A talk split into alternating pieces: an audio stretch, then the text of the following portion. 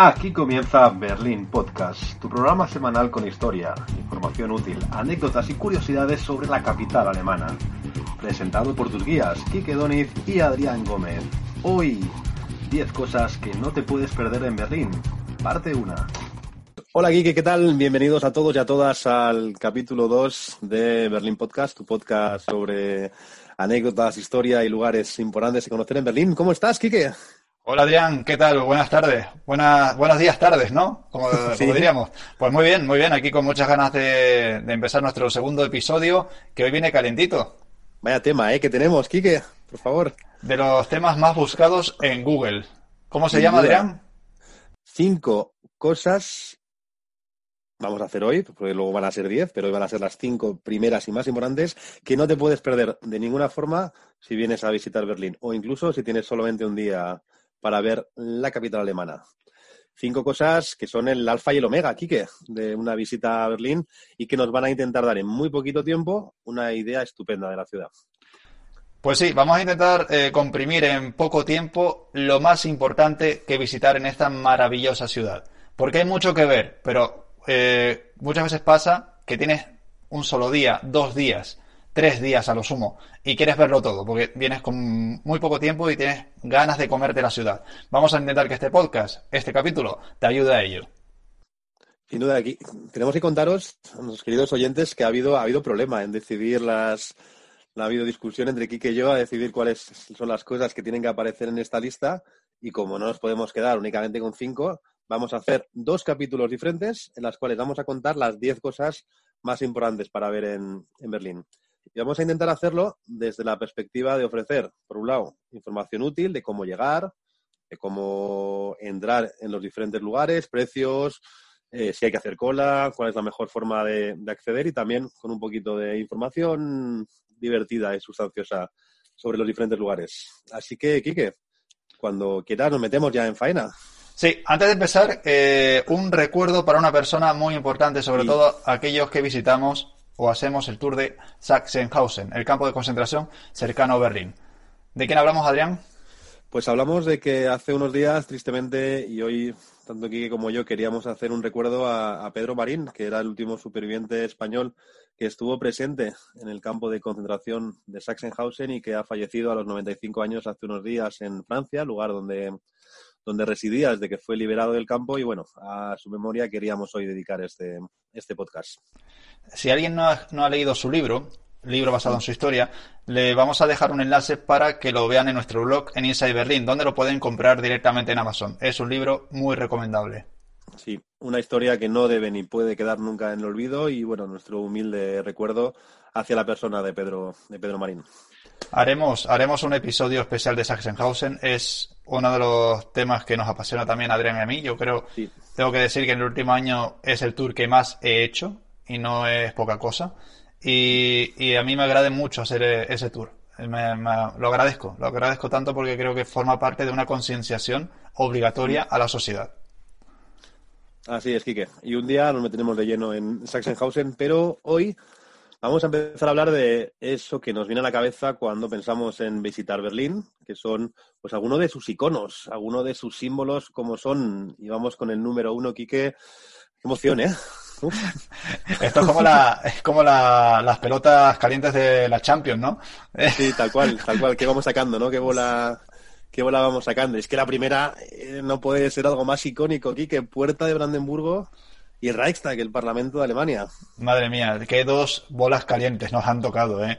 eh, eh sin duda lo... Perdona, disculpa. No, dime, dime. No, no, sin duda, para mí, el número uno, sin duda. Algo que hay que visitar sí o sí. Símbolo de Alemania y de Berlín tal cual.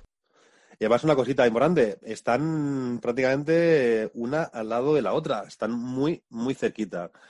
Entonces, eh, cuando vamos a pensar en viajar en Berlín, si hay algo que no podemos dejarnos de hacernos la foto, de visitarlo, son estos dos símbolos, que Kike lo decía, símbolos de Alemania y símbolos de Berlín. Vamos por un lado con la puerta, que la puerta de Brandenburgo es una puerta de la Victoria, que se construyó allí en el siglo XVIII y que nos marca la separación histórica entre los dos Berlines, el Berlín Este y el Berlín Oeste. Un auténtico espectáculo en esa plaza siempre llena de vida, lugar donde empiezan y acaban muchas de las visitas guiadas que se hacen en Berlín y que nos tiene algunas curiosidades, Quique, que contar. Muchísimas. Bueno, hay que decir que esta puerta de Brandenburgo fue una de las 18 puertas que existían en una ciudad murallada, que ya no existe esa muralla, ¿vale? Sin embargo, era la principal. Fue mandada a construir por Federico Guillermo II, el denominado El Gordo. ¿Lo conocen? Haremos un capítulo también especial sobre los monarcas alemanes, que eso también tiene mucho. Da, da, para mucho, ¿eh? Da para mucho. Da para mucho los Hohenzoller, para aquellos que no lo, que no lo conozcan. Eh, dicen las malas lenguas que Federico Guillermo II se picó con Federico el Grande, su tío, ya que éste había construido una pequeña puerta de Brandenburgo también en Potsdam. Vale, también muy bonita. Y la quiso hacer... Dime. Mucho más pequeña. Mucho más pequeña, muchísimo más. Y se picó, ¿por qué? Porque Federico, el denominado el Grande, Federico II, claro, le estaba apabullando históricamente. Y quería dejar algo para el recuerdo. Y como no, va a ser una grandiosa puerta de estilo neoclásico, que recuerda la entrada de las Panateneas, de ese Acrópolis griego, y que va a ser la puerta principal para los invitados y los componentes de la Casa Real de los Hohenzollern en Berlín. Esa puerta va a dar a una avenida impresionante que se llama Unter den Linden y al final de ella, a la derecha, se encontraba el Palacio Real. Por ello era, por eso, es la más importante de Berlín. ¿Qué más vamos a contar? Bueno, eh, la historia de la cuadriga es muy curiosa. ¿Sabes algún detalle de la cuadriga, Adrián, que quieras contarnos? La cuadriga ha viajado más que tú y que yo. pues ya veremos. ¿eh? No sé, somos dos viajeros. y esa cuadriga, además, es un, es un ejemplo perfecto de lo interesante que han sido las relaciones entre estos dos países vecinos. Me costaría un poquito más decir, amigos, que han sido Francia y Alemania, ¿no? Y parece que no hay lugar en Europa en el que tú puedas querer viajar que no te aparezca en algún momento un señor francés bajito y que en el siglo XIX algo tuvo que liar en todos los sitios los que estuvo. Cierto. Eh, de hecho, yo más que amigos diría enemigos. Eh, Francia y Alemania. Porque se amigos era así un poco entrecomillado. Exacto. Porque contando con que han estado involucrados ambos en todas las grandes guerras, no habla muy bien. Siempre, siempre enfrentados, por cierto. Pues sí, esa cuadriga... Dime. Haremos y nos meteremos en un podcast especial, porque la idea, un poquito os comentamos, es sobre todos y cada uno de estos 10 puntos que os iremos tratando en estos podcasts, luego hacer un podcast de cada uno de ellos, para que tengáis toda la información, ¿no? La idea en el día de hoy es hacer una mirada un poquito por encima y orientarnos un poquito en, estos lugares. Porque es que al lado de la puerta, y vamos a dejar, que ya contaremos muchas más cositas de esa cuadriga y de, y de todos los secretos que esconde la puerta, que, que al lado está el Parlamento. Prácticamente se ven y se están mirando uno, uno al lado del otro. La puerta está en la calle, con lo cual se puede visitar con total facilidad, pero el Parlamento, ojo, y esto es muy importante, hay que pedir cita para visitarlo. No para visitar lo que son las instalaciones gubernamentales, sino para visitar esa fascinante cúpula que el arquitecto Norman Foster diseñó y que nos puede permitir acceder a un espacio acristalado que nos va a dar una vista panorámica preciosa de Berlín. Importante, Quique, lo de coger cita, porque es que si llegamos sin ella va a ser mucho más complicado. Ahora os contaremos cómo conseguir esa cita, si no la conseguís por internet, pero meteros en la página web del Parlamento, conseguir esa cita, se puede entrar desde las 8 de la mañana, los últimos grupos entran a las 10 y se puede visitar hasta las 12 de la noche. Tienes todo all day long para visitar la cúpula. O sea, no, no tienes excusa. Esa, Eso es lo que yo digo siempre a los grupos de turistas, que hay que ir sí o sí. Eh, no sé cómo vendrán ahora los grupos de turismo, si va a haber menos, más, pero bueno, siempre está bien saber que había, o existe, otra opción, que hay unos casilleros blancos justo enfrente del Parlamento, donde haciendo cola mm, media hora, normalmente media hora, 40 minutos como mucho en temporada alta, eh, se puede conseguir citas porque siempre hay gente que deja libres, vacantes la, la eh, para poder visitarla. Vale, un poco de historia. Y gratis, eso, es muy importante. Y importante, no hay que pagar nada. No hay que pagar nada. Lo único que recomendaría es, dentro, coger el audioguía. Mm, sin duda. ¿El o la audioguía? La audioguía. La audioguía. la audio... coger, eh, coger, la, coger la audioguía, eh, supongo, porque eh, sí merece la pena eh, que sea explicado porque es un edificio de verdad que eh, Norman Foster hace una maravilla, una, una mezcla entre lo antiguo, lo clásico y lo moderno, Que así es Alemania. Alemania no olvida su pasado y Alemania mira hacia el futuro. Tal cual, que no se puede explicar mejor. Muy bien, eh, un apunte más sobre este edificio de estilo neoclásico construido por Paul Balot en el año 1894. Es un edificio que ha marcado la historia alemana desde el siglo XIX hasta la actualidad. Porque tanto la Puerta de Brandenburgo como el Reichstag han vivido un cambio de Alemania de ser un imperio, una monarquía, a ser una república, a ser una dictadura y a ser de nuevo una Alemania global, una Alemania conjunta después de la caída del muro de Berlín y eh, volver a reencontrarse ambas partes en el año 90. Por eso el Reichstag es definitivamente el edificio más importante probablemente de esta Alemania actual. Estoy de acuerdo. Es de alguna forma la representación, ¿no? Lo pone en la fachada frontal el pueblo alemán. Y es que el pueblo alemán está canalizado, representado su historia en este espectacular edificio neoclásico, ¿no? Ahora que lo has nombrado, antes de que continúe, ¿quieres que te diga otra anécdota? Por favor, siempre. ¿Sabes cuánto tiempo tardó el... tardaron en poner The Deutsche Folk en la portada del edificio? ¿Desde cuándo? ¿Desde que lo inauguraron? 20 años tardaron en ponerlo. ¿Por qué? Porque el Kaiser no estaba muy de acuerdo tampoco en darle tantos poderes al pueblo. Entonces hay varias, eh, varias anécdotas, más que anécdotas, varias versiones, varias versiones, perdón, que no se me entendió, sobre por qué de repente apareció en medio de la Gran Guerra de Deutsche Folk. Y muchos dicen que era para poder darle ese empuje a su pueblo para ir a la guerra. Para hacer que el pueblo se sienta representado, ¿no? Exacto. sí, sí. También hablaremos de, Otto von Bismarck y cómo este viejo zorro logró que Alemania se uniera gracias a otra guerra. Pero eso lo dejamos para otro episodio. Lo dejamos para otro. Madre mía, aquí que tenemos muchos episodios ya pendientes. que Sí, es que, eh, mira, tengo, aquí, no me da la vida. Hojas y hojas, sí. hojas y hojas. Vamos a continuar, venga, vamos con el tercer... Eh, el 2, el 2. El 2, perdón. Vamos al, punto número 2. Correcto, el 2. Como hemos dicho dos cosas tan importantes, pensaba que ya llevábamos tres. Muy bien. Era un pack.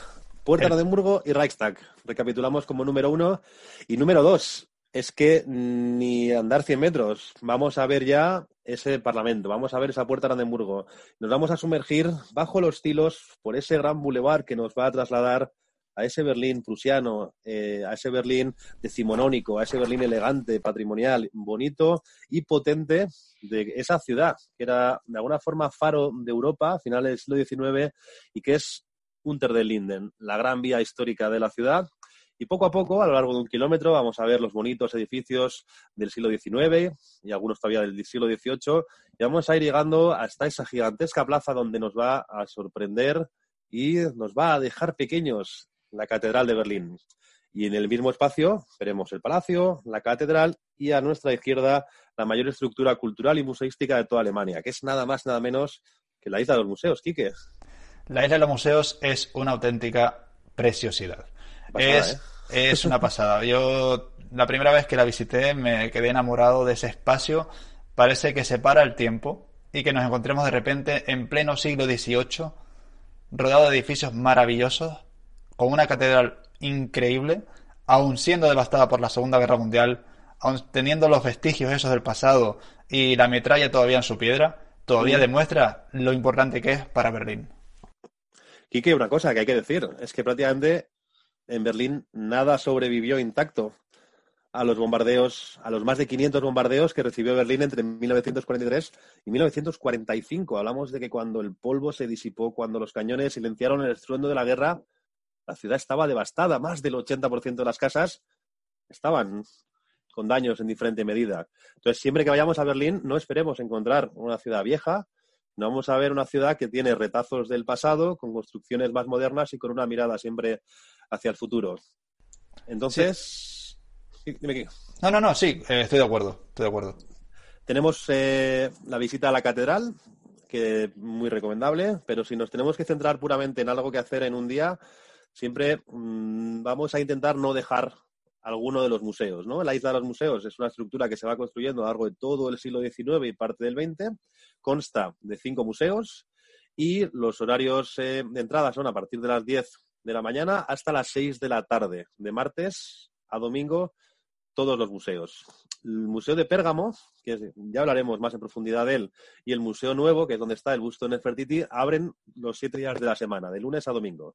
Son los dos únicos que abren los lunes.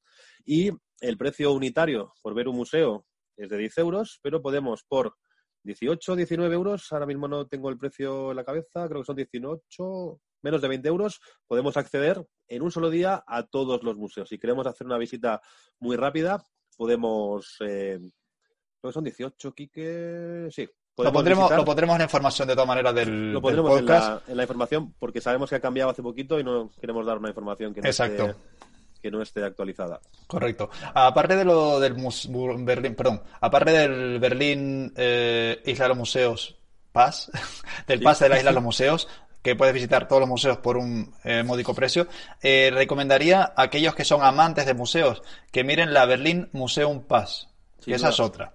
Porque pues pueden visitar hasta 50 museos por el módico precio, que lo vamos a también tener que, postear, porque yo recuerdo que eran 28, 29 euros, pero puede ser que haya cambiado. Está, está por ahí. Estamos hablando, yo creo que de precios de hace un par de años, pero creo que todos los precios de Berlín a este inicio del 2020 se han tocado un poquito, entonces eh, el precio era 28 hace, antes de, ese, de esa subida, pero daremos toda esta, toda esta información actualizada, pero vamos, en ah. ese precio. Rondarán los 30 euros, no creo que sea mucho más. Vale. Eh, detalles importantes dentro de la era de los museos. Eh, tenemos el Museo de Arte Antiguo, el Museo de Arte Moderno, tenemos la Alte National Gallery, tenemos el Bode Museum y tenemos el Museo del Pergamon. Eh, desde la perspectiva de guía turístico, yo siempre recomiendo el Noyes y el Museo del Pérgamo. Pero esos son mis favoritos. Siempre dejo entrever a los, a los turistas que los otros son igual de buenos porque tuve una visita hace poco de formación en la, eh, la Galería de Arte Nacional y me fascinó también. Sí. No sé si estás de acuerdo. Uf, qué duro, ¿eh? Es que, mira, yo te voy a decir, si me tengo que quedar con dos, de los cinco, yo la National Gallery la tengo que meter porque creo que es, un museo que sorprende muchísimo. Es un museo en el cual eh, podemos ver desde expresionistas franceses hasta artistas alemanes y es después de un día de visitar cosas en Berlín y metiéndonos un poquito en su historia, podemos ver cuadros que reflejan momentos muy importantes y sobre todo el cambio y la evolución de Berlín. Entonces, si me tengo que quedar con dos, me voy a quedar con el Pérgamo me duele mucho dejarme el Museo Nuevo detrás, porque el busto de Nefertiti es fascinante, pero el segundo sería la antigua Galería Nacional de Berlín. Muy bien, estoy, no te puedo decir lo contrario, porque a mí también era como papá y mamá, ¿sabes? No sabía tampoco eh, ojo, cuál. Ojo con el Bode, ¿eh? ojo con el Bode, que yo creo que es un museo también muy infravalorado, ¿eh? No lo entraría dentro de los dos primeros, pero o la estructura arquitectónica que tiene el museo antiguo. Sí, hay que decir que tiene una de las fachadas, una, perdón, una de las columnatas más importantes a nivel mundial, de 18 metros eh, de largo, que no es poca cosa. ¿Vale? Creo recordar de estilo dórico, si no recuerdo mal. Vale, la pila que hay frente al, museo también tiene mucha historia, lo contaremos cuando dediquemos un episodio solamente concreto de este museo. Eh, pero es un museo, sobre todo, hay que eh, reflejar la figura de Federico Guillermo III, que fue el gran artífice de la isla de los museos y la arquitecto el señor Schinkel, que se le estudia como parte el, la figura más importante dentro de esa recuperación de los valores estéticos de, de, la antigüedad que tan tan tan de moda estuvo en, bueno no únicamente en Berlín en toda Europa mm. esa ola neoclásica que fue santo y seña de la primera mitad del, del 19 sí sí estoy de acuerdo contigo de hecho Karl Friedrich Schinkel para mí es una figura fundamental ah. para, para conocer la arquitectura de, de Berlín si no recuerdo mal, del siglo XVIII. Sí, y del, y del XIX. Y del XIX. Y también Potsdam. Potsdam tiene edificios maravillosos del mismo artista. Sí, de hecho, de alguna forma, y esto aquí puede ser una... Pero somos gente de opiniones arriesgadas. Schinkel es a Berlín lo que Gaudí es a Barcelona. Ahí lo dejo. Pues sí, la diferencia eh, es que este se acabó todas las obras. Tal cual. Pero sí, este, este, señor cumplía albaranes, ¿no? Y cerraba. Era muy, era muy alemán. Era muy alemán, sí. Ahora faltaría que diga esto para que no fuera alemán, pero bueno. Sí, sí, no era alemán, era prusiano. Era prusiano, vale. Era prusiano, sí. Muy bien. Pues sí que, oye, punto tres. nos cambiamos de escenario por completo. Dejamos el Berlín antiguamente comunista y es que nos vamos de viaje a la otra punta del parque. Nos podemos coger el autobús número 100 en la isla de los museos y nos va a llevar en media horita un paseo estupendo y súper recomendable hasta el corazón del Berlín occidental, hasta la Kudam, la Kurfürstendamm, que es la gran avenida de cabarets, de aquella vida bohemia, de los cafés teatros y de los eh, lugares un poquito de mala vida que había en aquellos años locos, aquellos años 20 en Berlín. Con dos referencias, Quique, la Kudam, la gran avenida de Berlín, y esa iglesia memorial del canciller Guillermo, esa iglesia rota que está en el corazón del Berlín oeste. Esa iglesia es otra de las cosas indispensables cuando visitas la ciudad de Berlín. Es cierto que está en la otra punta, ¿vale? Pero como bien dice Adrián, eh, si tienes en un día, como lo estamos contando ahora, sin entrar a los lugares, se puede visitar todo. Porque igual es un poco corta la visita, porque va a ser, si dispones de un día, bueno, yo entraría igual una hora al Parlamento eh, y entraría una hora, entraría sin duda a la catedral, por ejemplo. Esa sería mi opinión. Y si me da tiempo, igual otro, otra hora para un museo, pero no te va a dar tiempo de todo. Y debes ir a la Parro Occidental para conocer la Kufuterdam y sin duda la iglesia memorial. Sí, está abierta hasta las 6 de la tarde en invierno y 7 en verano, en temporada alta.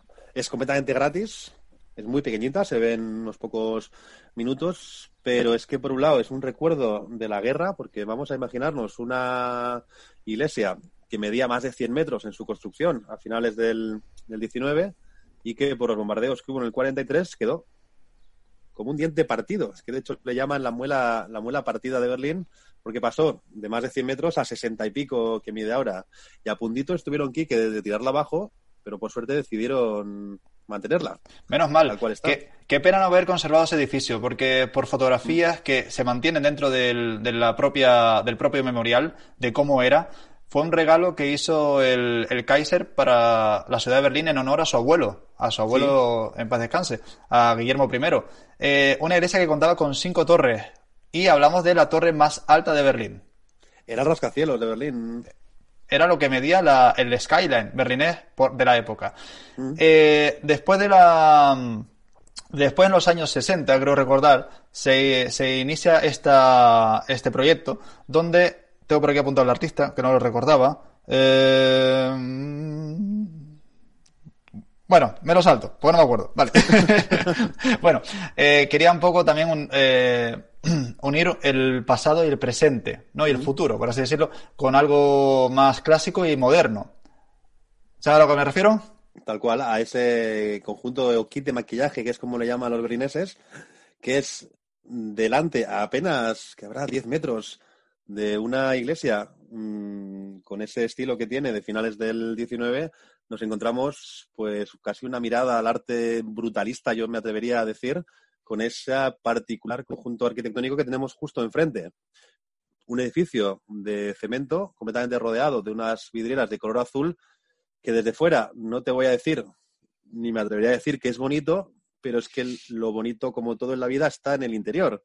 Es entrar y nos abruma una sensación de entrar en el, en el cielo casi. De hecho, yo creo que es la idea arquitectónica que subyace detrás. Es entrar y nos encontramos un espacio diáfano, completamente abierto, con un órgano espectacular y que el color azul de verdad que crea una atmósfera única. Y esto es una cosa enfrente de la otra.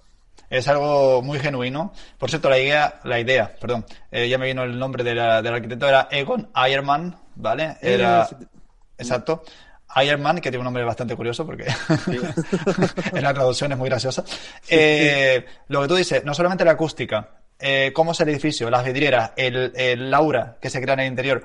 Encima es un edificio que está construido, es un edificio que está construido con doble muro, con lo cual aísla completamente el espacio interior de todo el tráfico, porque hay una, una, una estación de, de, tren muy, muy cerca.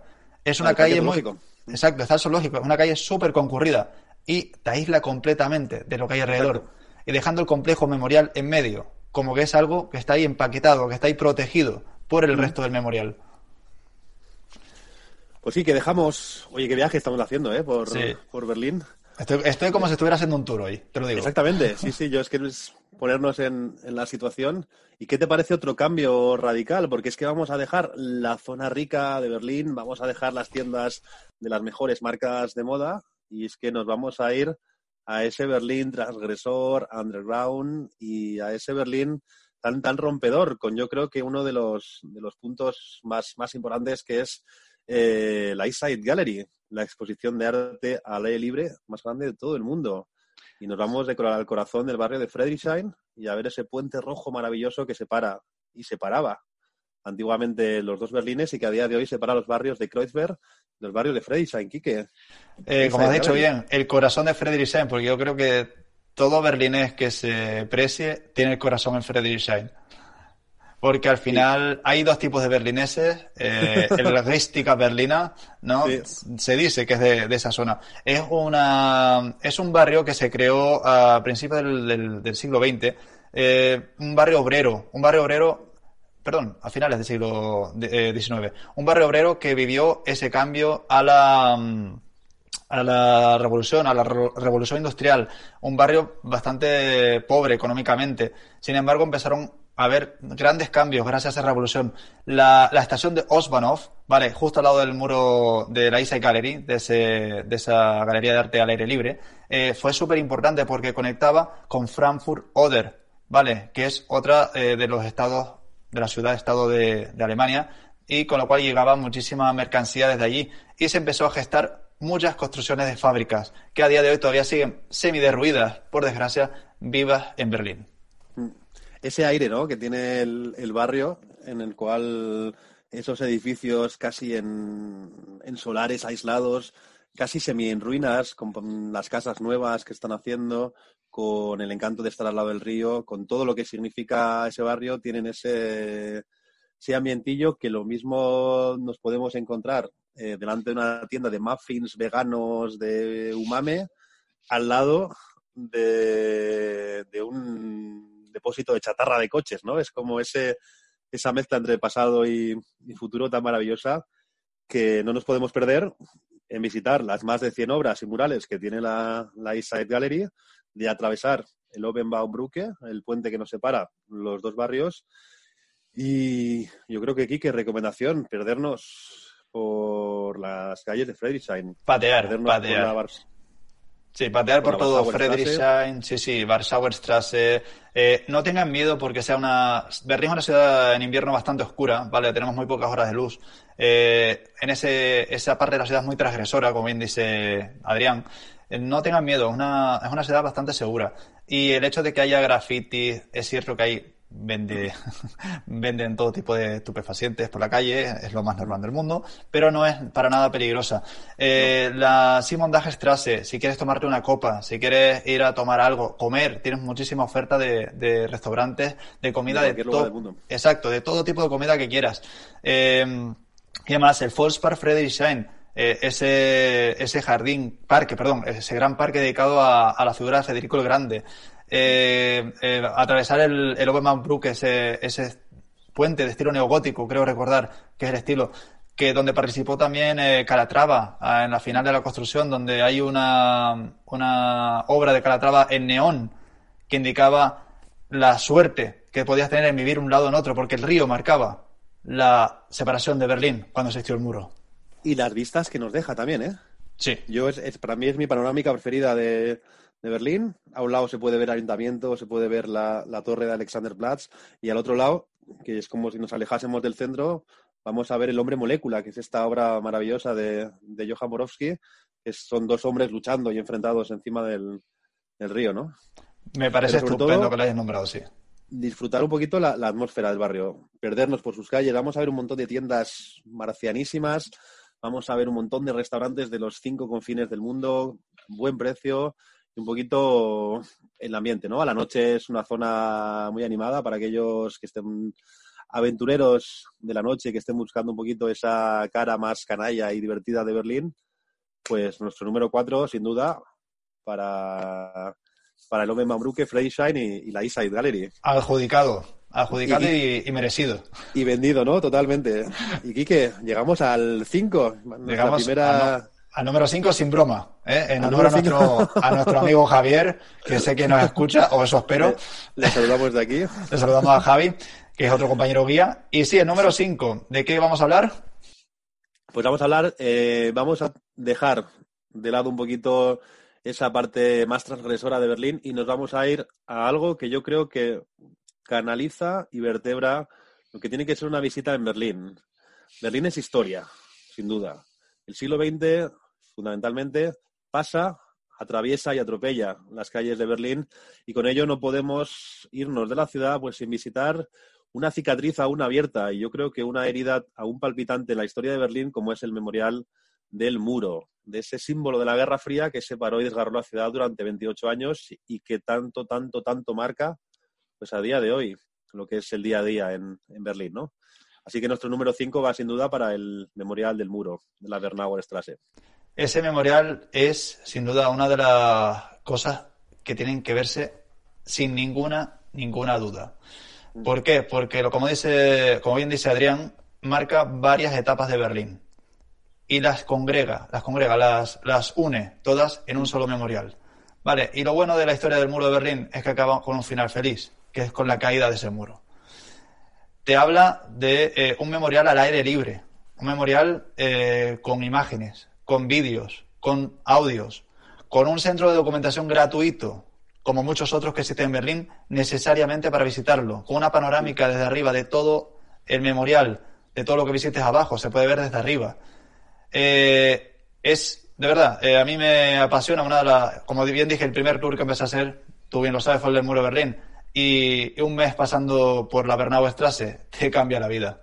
Sí, porque yo creo que lo, que pasó en Berlín es también nuestra historia, ¿no? Porque es la historia de todo el mundo. Lo que pasó después de la Segunda Guerra Mundial fue que el, que el mundo quedó dividido en dos bloques, el comunista y el capitalista, y la agenda política que nos ha ido dejando los 45 años de Guerra Fría es un poco lo que está pasando a día de hoy. Así que ir a ver el Memorial del Muro de Berlín no es ir a visitar una pirámide en Egipto o una iglesia románica en Castilla, es ir a ver la base de nuestra historia. Y se entiende muchas cosas de lo que está pasando a día de hoy, pues con una mirada ¿no? hacia la historia del muro, que es algo que pasó hace 30 años, ha cumplido hace poquito, nada, es que es, ayer, siendo ayer, ¿no? Exactamente, sí, es necesario y te digo, aprovechando el tema de transporte, cuando terminen de ver eh, el muro de Berlín de la isla de Calerín, ¿vale? Pueden coger el M10 y van a dejarlo justo al lado del memorial de Bernauer.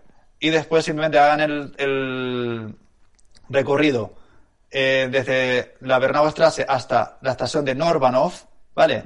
Y lo verán completamente junto con el centro de documentación. Sí, y todo está yo creo que muy bien planteado para, para el visitante porque, como bien decía Kike, al acabar en la estación de Norbanov hay unas fotografías ciertamente espectaculares de cómo funcionaba el, metro de Berlín durante la época del muro. Y la verdad es una visita que se puede tanto hacer con un guía como de forma libre, que la verdad está muy bien planteada y es muy, muy, muy recomendable. Sí, completamente de acuerdo. Pues nada, eh, con esta finalización de cómo ver Berlín, cinco cosas que ver en Berlín. Eh, falta una. Parte una. ah, parte una. Digo, falta una. Digo, madre mía. No, son diez cosas que ver en Berlín, pero claro, que si hacemos las diez en un mismo podcast, estamos aquí tres días. Cierto, gracias por la aclaración. Sí, habrá, habrá cosas que ver en Berlín, parte dos, que no os la perdáis, porque es que si esta os ha gustado, va a ser un auténtico auténtico espectáculo. Sí, va a ser nuestro Terminator 2 particular. exactamente. Exactamente. Pues muy bien, me ha gustado mucho el podcast, pero también a lo que nos hayan escuchado, que les hayamos dado una panorámica rapidita dentro de lo que cabe, siendo dos nosotros dos eh, locutores no días más escuetos de Berlín. No, para nada. Y que les haya puesto un poco en situación de, de cómo, de lo más importante que ver en Berlín eh, en 5 o 10 pasos. Sí, no olviden seguirnos por, redes sociales, Berlín Podcast en, Instagram. Prontito, prontito, prontito estaremos en YouTube, Quique.